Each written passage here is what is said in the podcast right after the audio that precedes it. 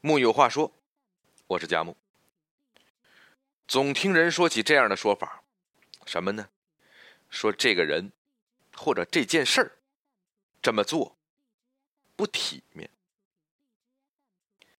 什么是体面呢？其实“体面”二字很有历史。比如说，咱们都知道一个人，孔乙己。对于孔乙己来说，他的体面就是穿着长衫，吃着茴香豆。说“回”字有四种写法。然后在别人说他偷书的时候，说：“偷书不算偷。”这对于孔乙己来说，就是他的体面。讲究体面这回事儿，从字典释义来说，跟要面子其实是差不多的。但做一个体面的大人，绝不止多少钱、多少权摆到台面上论斤说。这种让人一下子就能点清的面子，肯定不叫体面。我们讲两个小故事，你就知道什么样的人才是体面的。有这么一场婚礼，新人的父亲一身名牌西装，笔挺的站在门口迎客，外套下若隐若现的露出 H 字母的皮带。母亲上海浓密的头发一丝不苟的梳成发髻。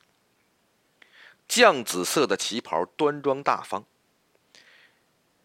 搭了女儿出去巴黎的时候，在打折村买的普拉达手包，也没有人看得出来那是打折款。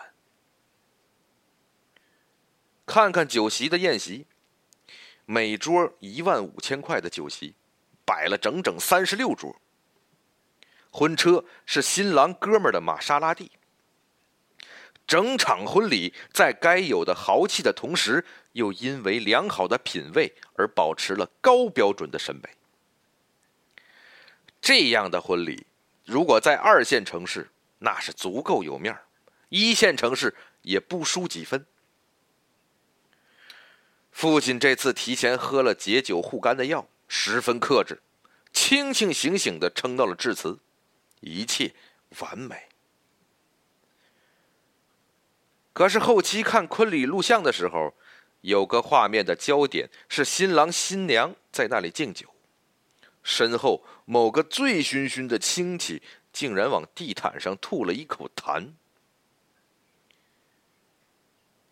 哎呀，新人们没有注意这个细节，只好立马把已经分享到朋友圈的视频删掉，然后告知婚庆公司重新剪辑。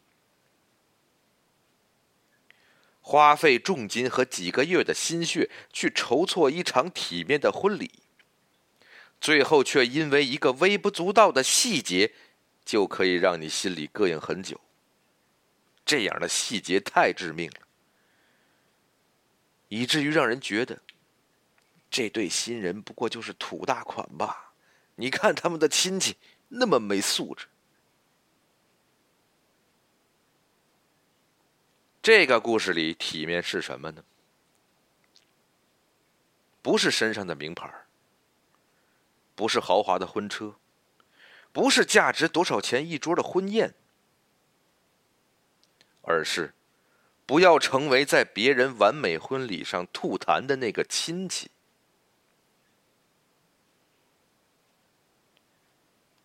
下面咱们说第二个故事。我曾经在家政服务网上预约过一个家政阿姨。现在年代变了，“阿姨”这个词儿，现在就常用来指代家政。正如“小姐”一词的变味儿，但并不是每个做家政的女性都是那种刻板的你脑海中的阿姨的形象。所以，当我预约好的家政阿姨上门的时候，当门铃响起，我拉开门看到那名约三十五岁的女性时，一时并没有反应过来。她先向我打了招呼，他说：“你好，我是你预约的家政服务员。”那个时候呢，正好是夏天的末期，夏秋交际之时。这位阿姨穿着雪纺衬衫，搭配一条轻薄的黑色阔腿七分裤，头发低低挽在脑后，皮肤略微偏黑，化了淡妆。一点口红恰到好处的精神。他背着黑色的小包，肯定不是什么名牌，脚上是一双低跟单鞋。站在门口的样子，只让我想到了一个词儿：优雅。不光人精神利索，这位阿姨的工作也非常仔细，没有任何可以挑剔的地方。临走的时候，她站在门口，稍微整理了自己的衣服，把掉下来的一缕头发挽回脑后，顺手拎着两袋垃圾出去，转身跟我说再见的时候，就好像小时候妈妈出门的样子。你看，这也是一种体面，没有名牌包装。没有豪华跑车，可这位家政阿姨给我的体面，要远远大于那位在豪华婚礼上吐痰的穷亲戚。